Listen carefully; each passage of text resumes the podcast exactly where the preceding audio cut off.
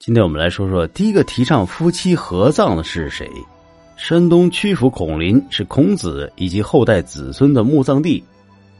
在曲阜城东梁公林里头安葬的是孔子之父叔梁纥和其母颜征的坟墓，是中国历史上第一个夫妻合葬的坟墓。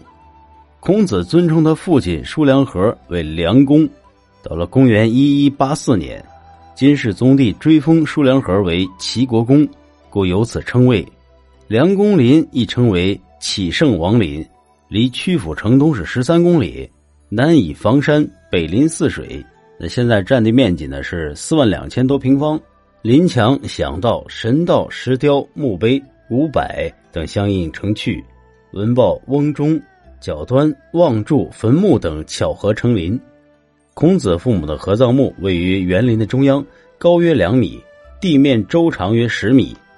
那孔子父母的合葬墓至今是保存完整，并且在宋朝、元朝、清朝的时期呢，不断的维护和扩建，这应该归功于孔子在中国传统文化上的地位，也就是父随子贵，因为他是中国历史上第一个提倡夫妻合葬的，并且运用于实践中。孔子称得上是伟大的葬礼改革家，也是葬礼改革的先行者。那根据孔子世家的记载。在公元前五百四十九年，孔子三岁的时候，他父亲就死了。到鲁昭公七年，孔子二十四岁的时候，他母亲又去世了。他母亲死后，孔子主张将父母合葬，但不知道他父亲埋葬在何处。在他们那个年代呢，是不兴墓祭的。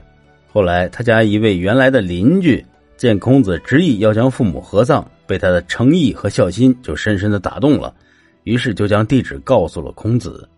孔子将其母葬在房山，与其父合为一处，并且在坟上垒了一个大坟头，以示标记。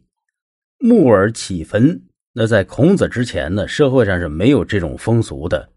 那个时候的坟墓是不封土种树的，也没有标识，因此孔子就成了提倡夫妻合葬、木耳堆坟的第一人。